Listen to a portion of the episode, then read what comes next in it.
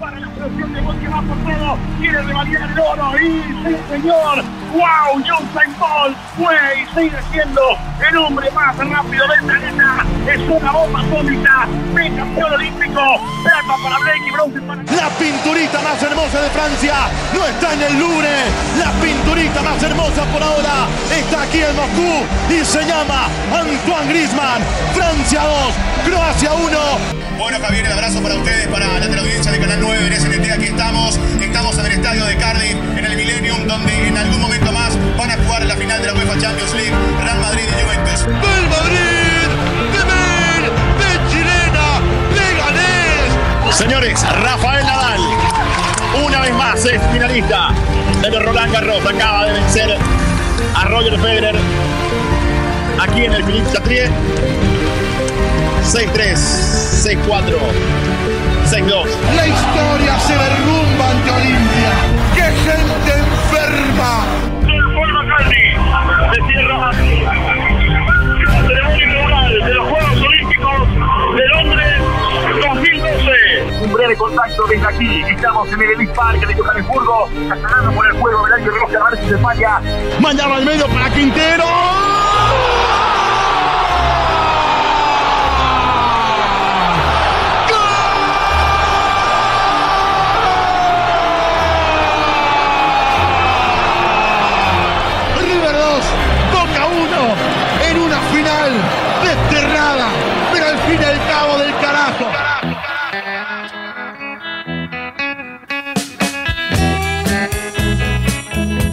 Coberturas, historias, vivencias.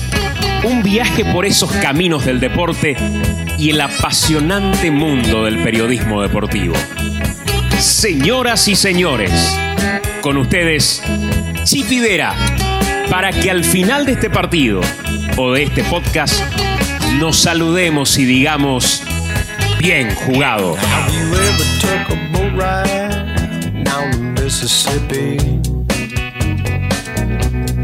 Hola, hola, ¿cómo están? Bienvenidos al séptimo episodio de Bien Jugado. Hoy viajamos de continente a continente para encontrarnos virtualmente con una gran periodista deportiva. Es corresponsal de la cadena ESPN para Latinoamérica y ha estado nada menos que en la burbuja de Lisboa durante la última etapa de la UEFA Champions League. En días más estará cubriendo Roland Garros. En esta charla nos cuenta sobre estos temas y algunas anécdotas infaltables en su gran carrera. Una mujer con todas las letras. Bienvenidos a este diálogo con Gema Soler.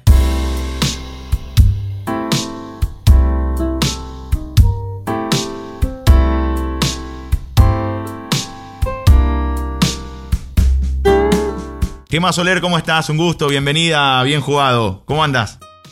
Hola, ¿qué tal? Pues eh, bien, encantado de estar aquí. Bueno, Gema, el gusto, realmente estamos encantados de que aceptes esta invitación. Y quiero arrancar por, por lo último que aconteció en tu vida, algo eh, seguramente inesperado tiempo atrás. Estuviste nada menos que en una final de Champions, la primera de la historia así sin público, en una burbuja. Y quiero arrancar por tus sensaciones y lo que nos, lo que nos podés comentar de ese episodio, de, de haber estado allí en Portugal con, con semejante evento y sin ningún tipo de, hinchas en, los estadios. Eh, ¿Cómo fue eso? Mm. A ver, fue muy impactante. Eh, lo que pasa que, que fue una final tan intensa, pasaron tantas cosas en tan poco tiempo que la sensación inicial se me ha borrado un poco. Es verdad que yo también, yo ya había estado en un partido puerta cerrada que me impactó muchísimo, que fue el partido del Barcelona-Las Palmas que se suspendió por los hechos del 1 de octubre en, en Barcelona, en Cataluña, y ese fue muy impactante porque yo estuve a pie de campo, al lado de los jugadores, escuchando absolutamente todo y, ese no me olvidaré jamás en la vida lo que viví ese día. Eh, claro, en Lisboa, debido a la pandemia, era una sensación parecida, pero estábamos casi a kilómetros de los futbolistas, porque había como muchísimo recaudo de que estuviéramos lejos y que no se pusiera en riesgo, lógicamente, al, al futbolista. Eh, fue muy extraño, ¿no? Porque uno, hay un momento del partido, de esa sensación inicial, que, que uno dice, pero esto es un partido, es un entrenamiento, porque no hay ruido, no hay color, eh, faltan cosas. Eh, es verdad que es un fútbol un poquito más artificial, ¿no? Que le falta la esencia que, que le pone la gente.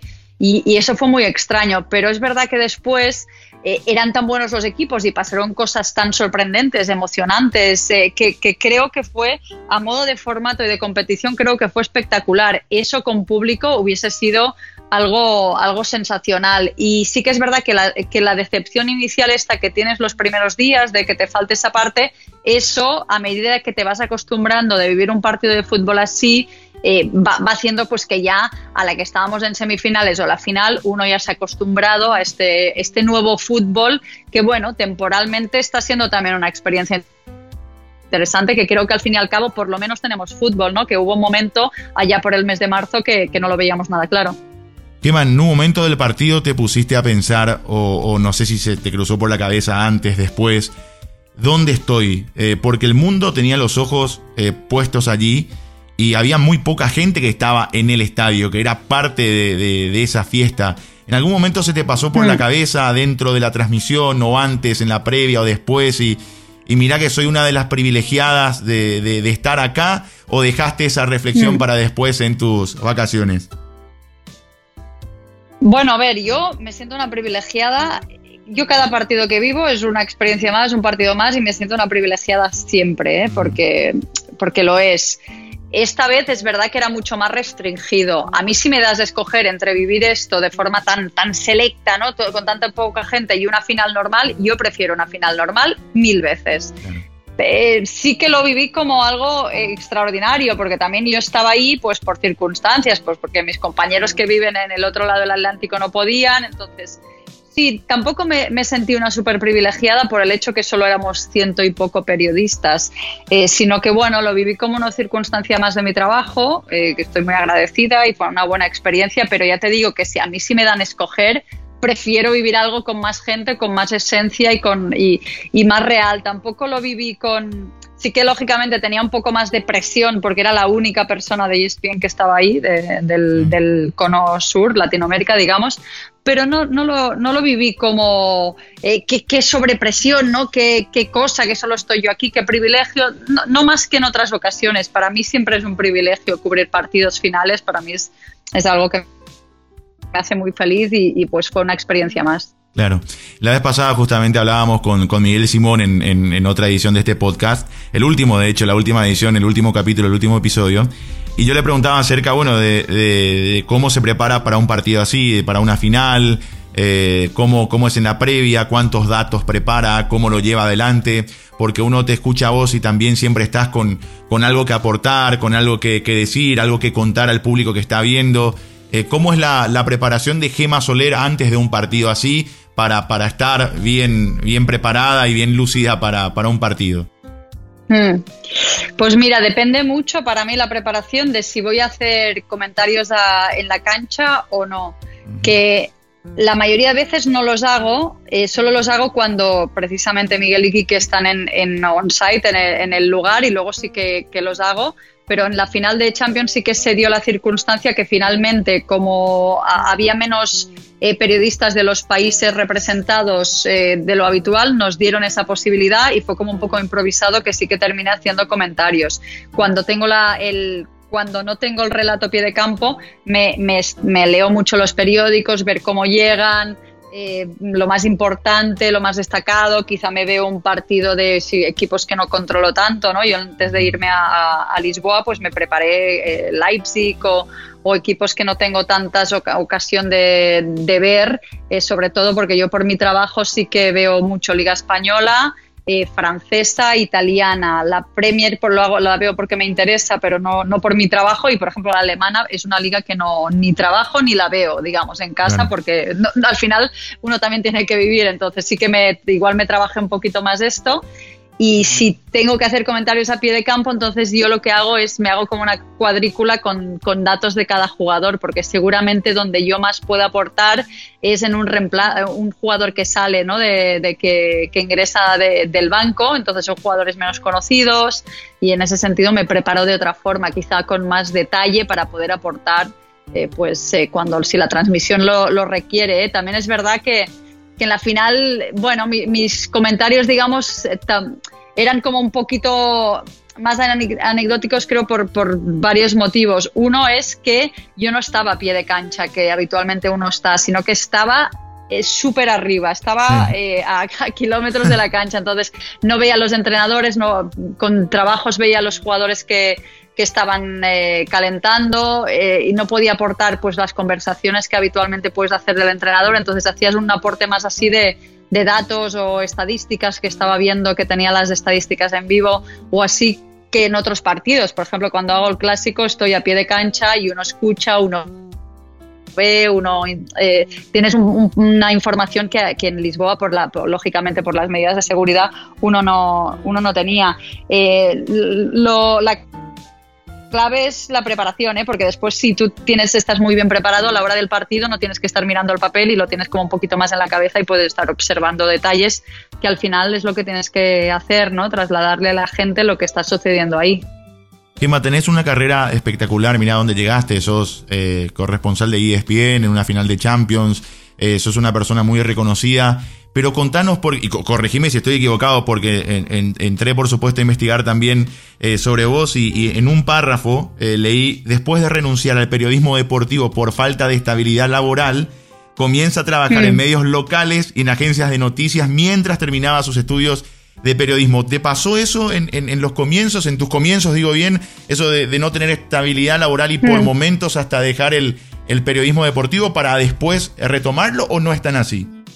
Sí, sí, no, no, y esto me pasó en mis inicios y mis no tan inicios, ¿eh? O sea, el periodismo deportivo, el periodismo en general es una carrera complicada, tener una estabilidad es, es difícil y esto me pasó en mis, mis, inicios, que bueno, yo no soy de Barcelona, pero quería vivir en Barcelona, entonces para si quería vivir en la ciudad necesitaba unos ingresos y, y sí que hacía cositas de periodismo deportivo, pero lo complementaba con trabajos, digamos, eh, que, que, que me permitían vivir en una ciudad pues que es complicado.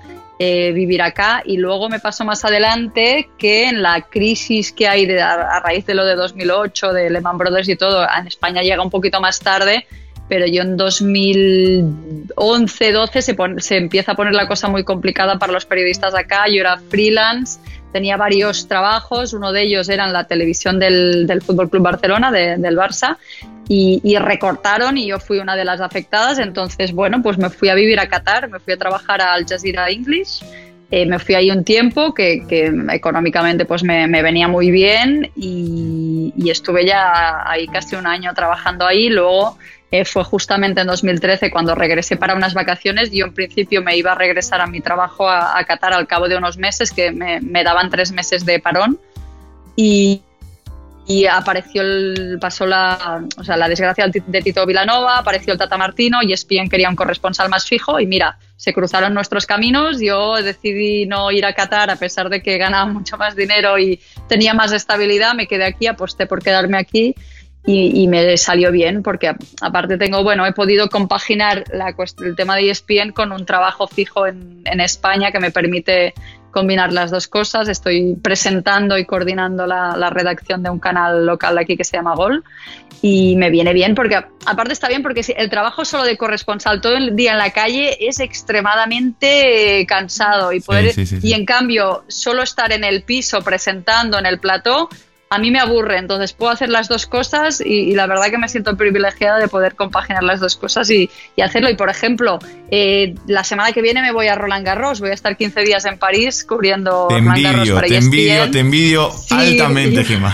Yo también me envidio a mí misma, es verdad que ahora estaba pensando, a ver, es mucho trabajo porque entonces como tengo dos trabajos tengo que organizar todo, tengo que estaría bien que preparara una valija para salir al aire 15 días en París con la climatología cambiante, pero yo también me envidio un poco. No, no, a, mí me tocó estar el año pasado allí, me tocó incluso relatar para la radio. eh, la semifinal de Federer-Nadal y, y, sí, una cuestión es lo cambiante que es el clima. Eh, estaba soleado, a, las dos horas llovía, después hacía un fresquito, después de otra vez calor, así que anda preparada con, con un vestuario para todo tipo de clima en el mismo día. Sí, bueno, y ahora ya veo que tengo otro contacto que, porque claro, mi especialidad no es el tenis, a mí me gusta como aficionada, pero he trabajado poco en el tenis, entonces ya te voy a escribir si tengo alguna duda de algún tenista argentino o así, ya sé quién voy a acudir, además de Miguel Simón, Pablo Esteco y, mis compañeros que seguro que me van a ayudar, que, que de hecho no, no voy a quitarles el sitio, ¿eh? lo mío es circunstancial, por, por desgracia ellos no pueden estar, que lo, que lo harían mil veces mejor que yo y yo como estoy acá al lado sí que puedo ir, así que, que bueno, em, me, me, hace ilusión cubrir un gran slam por primera vez en mi vida, así que bueno, les voy a tomar el, el puesto solo por, por, una vez. Felicidades, Gemma, por eso. Eh, te, te, pregunto, te pregunto por, por a ver, lamentablemente todavía existen los prejuicios, yo creo que se está rompiendo en, en gran parte del mundo y con el fútbol se da eso de forma muy, muy curiosa, si se quiere, porque... A mí no me importa si me está hablando un hombre o una mujer, a mí me interesa lo que me está diciendo. Eh, eh, y eso no se mide por, por, por el género, ni, ni, ni, si es joven o, experimentado. Eh, el contenido es lo que particularmente a mí me interesa. Pero todavía lamentablemente en el fútbol hay como cierto prejuicio y el, machista de por ahí que está escuchando en la casa y escucha a una mujer y pero ¿cómo si, si, si es mujer? Y, y, eso me parece todavía que es lamentable. ¿A vos te ocurrió eso en tus inicios? ¿Todavía te ocurre? ¿Es una cuestión que hay que romper definitivamente? ¿Y cómo lidiaste con eso si es que eh, llegó a, ocurrir en tu carrera, Gema? Mira, yo no me ha, no me ha pasado ningún incidente así desagradable. Lógicamente, yo he sufrido el, machismo en mi profesión, el mismo que existe en la sociedad, ¿no? De, de, bueno, somos una sociedad patriarcal, estamos dando pasos muy adelante, una evolución que considero muy positiva, aunque insuficiente, hacia una igualdad yo creo que eh, en el periodismo deportivo, pues que hay un, número más elevado de hombres, quizás se da un poquito más, pero no muy diferente de lo que nos encontramos las mujeres en nuestro día a día.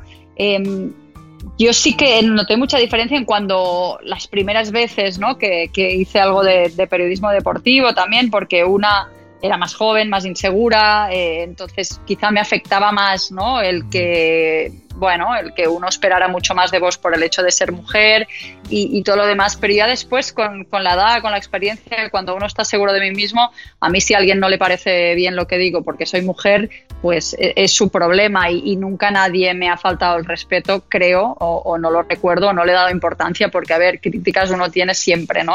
y hoy en día en las redes sociales, pero el, tema está darle la importancia que, que, tiene que tener. A ver, si te critica todo el mundo, que tienes un problema, si te critica una minoría, pues oye, tienen su derecho de expresarse y uno tiene que aceptarlo. No todo pueden ser elogios.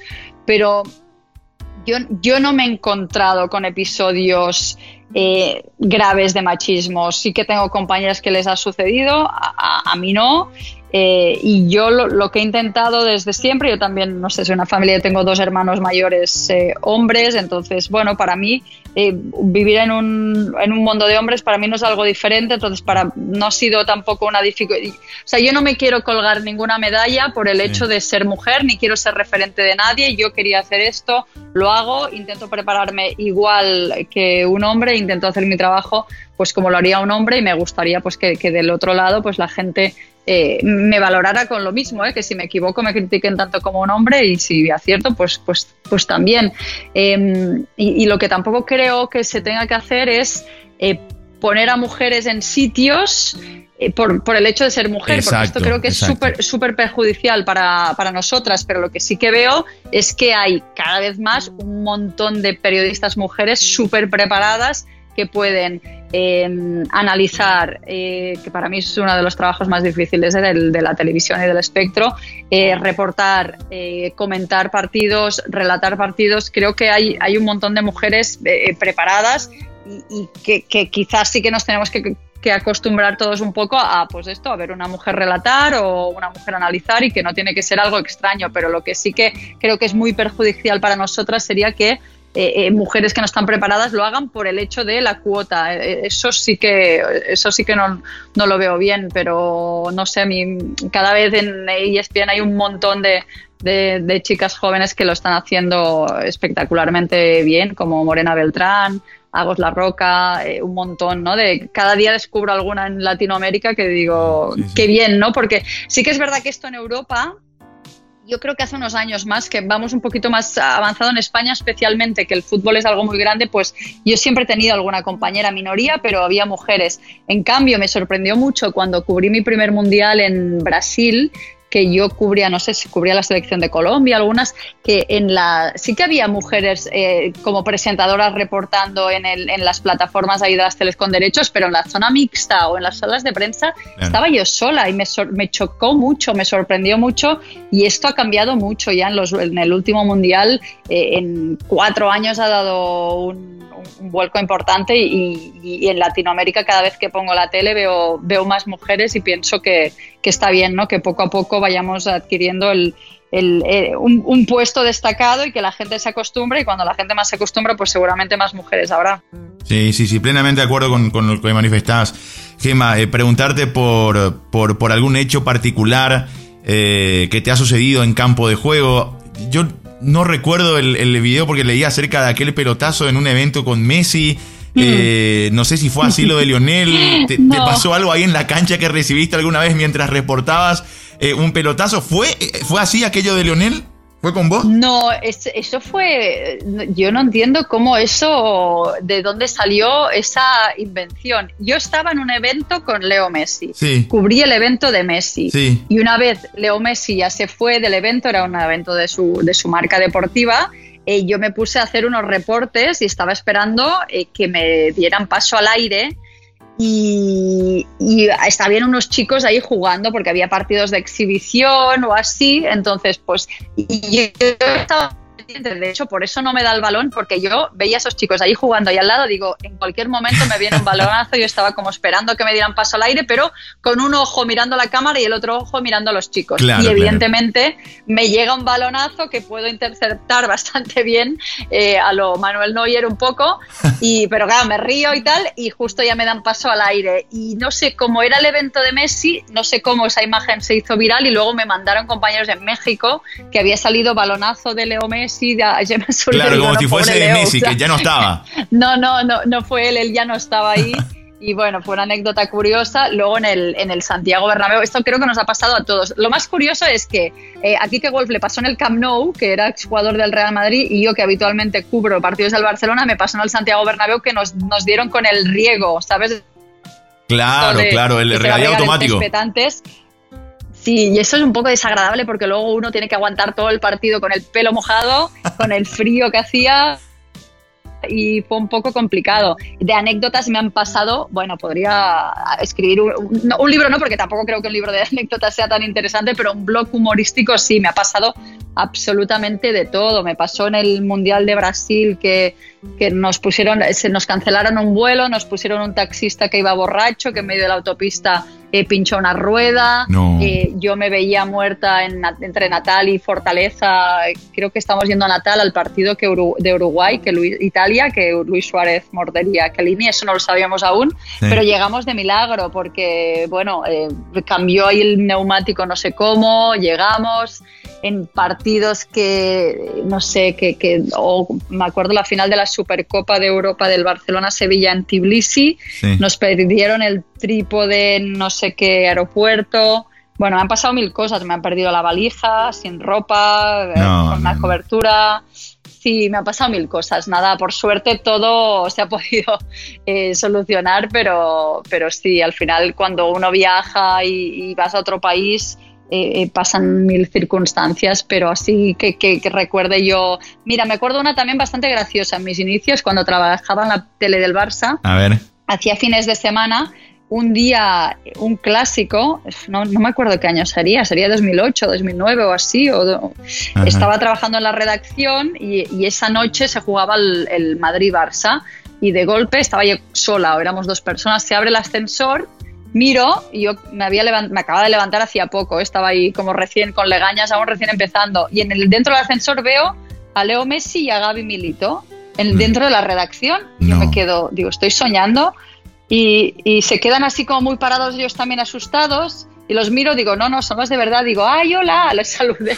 Y resulta que se habían equivocado de al darle al piso, tenían que darle al cero y habían dado al dos porque antes, ahora está bastante más bunkerizado, pero antes los jugadores dejaban el auto en el Camp Nou y, les esperaban justo delante de donde estaba la redacción de la tele. Y nada, salieron ahí y les dije, suerte, que vaya bien. Y fue como, gracioso de, una anécdota así como, como curiosa. Y bueno, te, voy a cortar porque te podría contar mil. Esto también me pasaba cuando, traba, cuando trabajaba televisión del Barça que vino U2, YouTube, la banda a estronar su gira en Barcelona eh, y estaban ensayando en el Camp Nou y nos pedía y teníamos que ir como con muchas medidas de seguridad para no grabar previamente cómo iba a hacer el show. Yo una vez tenía el informativo en, una, en, una, en un plato al lado y se me olvidó mi credencial, entonces me paró un segurata, un gorila de estos enormes, me dijo, no señorita, usted no pasa por aquí sin eso. Digo, es que te estoy al aire, voy en un minuto al aire ahí explicándolo en inglés, que digo, es que no puedo ir, que tal, que me van a matar y me dice, no, no, no, no la puedo dejar pasar. Digo, mire, señor, voy a ese plato de ahí, mire esa televisión de aquí. Si en un minuto no me ve ahí, eh, véngame a buscar porque voy a estar, puedo llegar a, robar una imagen. Y no, no, al cabo llegué, me microfonaron, empecé el informativo y bueno, me fue de un pelo. que Y te tengo que decir que eh, me, agarró un poco de trauma de YouTube, de, de U2, de Bono, de, después de eso, porque estábamos cada día como seis horas escuchando las mismas canciones, nos repartieron unos tapones y tal, y a mí me gustaba mucho U2 y ahí les, les agarré un poquito de manía porque era cada día seis horas mientras trabajabas escuchando, que está muy bien, ¿eh? que por un lado es un privilegiado, pero claro, era un poco de exceso. Sin duda, sin duda. Bueno, Gema, eh, ¿qué esperás para, para el futuro? Digo, ahora viene Roland Garros, hay algunos sueños todavía, metas eh, por cumplir en el periodismo, en, en esto que en, lo que te destacás bastante, por supuesto, no solamente allá en Europa, sino para el, público latinoamericano, aquí sudamericano también. ¿Hay algo que, que, debas mm. cumplir? ¿Hay algún pendiente? ¿Cómo te ves en el futuro? No, no lo sé. Yo, yo soy bastante, mm, voy bastante partido a partido, ¿eh? Para mí, de hecho, o sea, yo, no sé, con, con ESPN soy, no soy fija, sino que soy freelance, me van llamando y cuando veo pues noticias de fusión y tal, yo para, no, tampoco me preocupo mucho en el sentido que para mí cada partido, cada final, cada cobertura es una cobertura más y me hace muy feliz hacerla, pero no me planteo quiero estar 10 años más, no. O sea, para mí cada día que confían en mí pues es un, logro más y, no me planteo tampoco, o sea, a mí me encanta, a mí lo que más me gusta es eh, reportear, más que presentar en el piso, más que hacer otras cosas, es lo que más me gusta. Luego, acá en España, desde hace un año soy, soy la jefa de redacción de, una televisión, que también me gusta, eh, eh, me gusta especialmente porque también sigo haciendo de periodista, ¿eh? si no quizá no me gustaría tanto. Entonces no, no me marco grandes metas más que, lógicamente me encanta cubrir grandes eventos, porque como reportero, digamos, es lo que más me llena. Me encantaría ir al Mundial de Qatar porque yo vivía ahí en, eso, en 2013, cuando eso, todo eso empezaba y me encantaría ir a ese mundial y me encantaría seguir dedicándome a esto, pero no, no pido mucho más. Yo, ya me siento muy privilegiada con lo que tengo, así que, que bueno, es intentar hacer mi trabajo lo mejor posible, seguir cubriendo eh, cosas y hacer algo que me haga feliz, que, que por el momento lo hago y ya, ya con esto soy feliz. En estos menos de cinco minutos que nos quedan, agradeciéndote por el tiempo enorme, Gema, dentro de tu, tu, agenda, por supuesto, allí para dialogar con vos. Eh, quiero volver un poco al punto anterior, porque eh, habitualmente uno ve en distintos videos, eh, coberturas de, de, colegas que están en calle, que están en cancha, cuando se le acercan los hinchas, cuando detrás de ellos se forma ahí una, como una especie de patota que, está gritando, que te mete eh, la voz en el micrófono. ¿Te sucedió mucho también eso? ¿Cuesta a veces estar al aire en vivo y, tener que lidiar con ese tipo de circunstancias cuando, sobre todo en tiempos, ya no en estos tiempos de pandemia, pero en tiempos normales, eh, teníamos ese tipo de situaciones con, con los periodistas que están allí, que cubren desde el lugar de los hechos y los hinchas van saliendo y, se aglomeran y, y, les van diciendo cosas? ¿Te costó mucho? ¿Lidiaste bastante con eso? Sí, yo al hacer prácticamente siempre exteriores lidié mucho con eso y te tengo que decir que en un 90% de las ocasiones no tuve problema. Para mí no, o sea, no es un problema, me gusta que haya ambiente, que la gente disfrute y tal. Sí que lógicamente he tenido pues unas, algunos hinchas que son un poco más desagradables y me acuerdo una vez en Mestalla, en el campo del Valencia, que bueno, fueron un poco desagradables. Yo lo que agarro cuando me pasa esto, agarro la cámara, me voy a otro sitio y no le doy más importancia. En el Santiago Bernabéu también me pasó. Una vez en el Camp Nou también que pasé por, una, por un lado de un grupo de hinchas radicales que, que ya no pueden entrar en la cancha y que eh, pero bueno, yo, yo, lo que intento hacer en estos casos es alejarme. A mí no, no, no me interesa el, el, quilombo, no me interesa la violencia y todo eso. Entonces, normalmente me alejo, intento no, no, no, no darle mucha más importancia. Luego también me acuerdo en, cuando estuve en el Mundial de Rusia, que fui a vivir la final eh, en Croacia, en Zagreb, para ver cómo vivían los finalistas, los sorprendentes, pues también imagínate, después del partido, pues muchas horas de sol, cerveza y todo demás, pues hay alguien que te dirá algo. Para mí, no, intento ponerme en el lugar más seguro, que, que siga habiendo el ambiente de fondo, pero no, no ir al límite que me pueda suponer un problema, porque no, no, no intento evitarlo, digamos, para, para ahorrarme ahorrarme sustos. Claro, ahora la dificultad es esta y, en, y que a mí me sigue gustando estar en la calle, pero claro, estás corriendo un riesgo y esto me pasó en Lisboa. Estuve muy tranquila y la verdad que en casi ningún sitio tuve problema. En Lisboa no era obligatorio el uso de la mascarilla, así que si yo me veía que podía eh, permitirme la distancia de seguridad no la usaba y en medio de un, vivo me vino un tipo y se me empezó a acercar y ahí me violenté mucho porque también eh, claro, eh, claro, quieras que no todos somos humanos y hemos vivido esto y, y, en el ser humano extraño está el peligro. Entonces yo no quería que ese señor se me acercara y le, le metí unos gritos y, y, y, esto sí que te complica. A mí normalmente no me molestan. Si me, a mí sí me permiten eh, eh, escucharme mínimamente lo que yo digo, que estén a mí detrás animando, alentando a sus equipos, sus jugadores, me parece maravilloso. Así que esto igual te tienes que hacer alejar nada un poquito porque si no te escuchas a ti mismo puedes estar diciendo cualquier burrada sí. y no enterarte. Pero a mí, a mí, me gusta, de hecho echo mucho de menos del ambiente del fútbol, ¿eh? de, de, ir a estos partidos vacíos, eh, me, da, me da mucha pena. Quema, por último, ¿qué le dirías a, las chicas, a las mujeres, principalmente? Eh, hablábamos hace rato, ¿no? Es una cuestión de calidad, pero obviamente eh, muchas eh, se estarán fijando en tu trabajo, inspirarás a, muchas mujeres que están arrancando en el periodismo deportivo y, querrán ser como vos o te tienen como referente. ¿Qué, les dirías a ellas que, pueden estar escuchando el podcast en este momento y, que te tienen como un ejemplo a seguir? Pues que si es su ilusión, que, que la persigan, que, que, trabajen mucho, que se preparen mucho, que, que miren, que a, trabajando eh, se aprende un montón. Yo lo que hice eh, desde el primer año que empecé a estudiar periodismo fue irme a la televisión de mi pueblo a aprender, luego a la radio del pueblo de al lado, luego al periódico eh, comarcal. Trabajando es donde se, se, aprende. Trabajé gratis un montón de años para, mientras me estaba formando. Luego ya no, ¿eh? luego llega un momento que ya tenemos que exigir, lógicamente, la remuneración. No, no, porque también luego hay empresas que se, se aprovechan de esto, es que hasta verdad, cierto punto pero, pero para mí trabajar es la mejor escuela, que se fijan que, que, y que no dejen que nadie les diga tú no sirves, tú no sé qué, eh, ni, ni, mucho menos por el género, que creo que ahora ya no debe estar pasando, pero que, que si realmente es lo que te hace ilusión y te apasiona, eh, pues está bien, porque entonces trabajar es, eh, está bien que trabajar te, te motive, que sigas aprendiendo cada día y les diría esto, que, que, es posible. Yo también seguramente cuando era pequeña y escuchaba la, la radio y decía yo, que, yo quiero estar ahí, no, no me lo creía realmente que lo, que lo consiguiera y al final es cuestión, lógicamente también entiendo que he tenido un poco de suerte, pero me lo he trabajado mucho también y yo creo que es lo, lo principal, trabajártelo mucho, pelear por lo que uno quiere y, y a veces pues la, las circunstancias se da para que lo consigas. Gemma, encantado de tenerte aquí en Bien Jugado, en este podcast. Eh, muchísimas gracias por, por, tu tiempo y éxito siempre, ¿sí? El, el, respeto y la admiración hacia tu persona y tu trabajo. Pues muchísimas gracias, igualmente, un placer, me lo, me lo he pasado muy bien y ya estamos en contacto y, y nos vemos en, en Roland Garros. Un abrazo, Gemma Soler.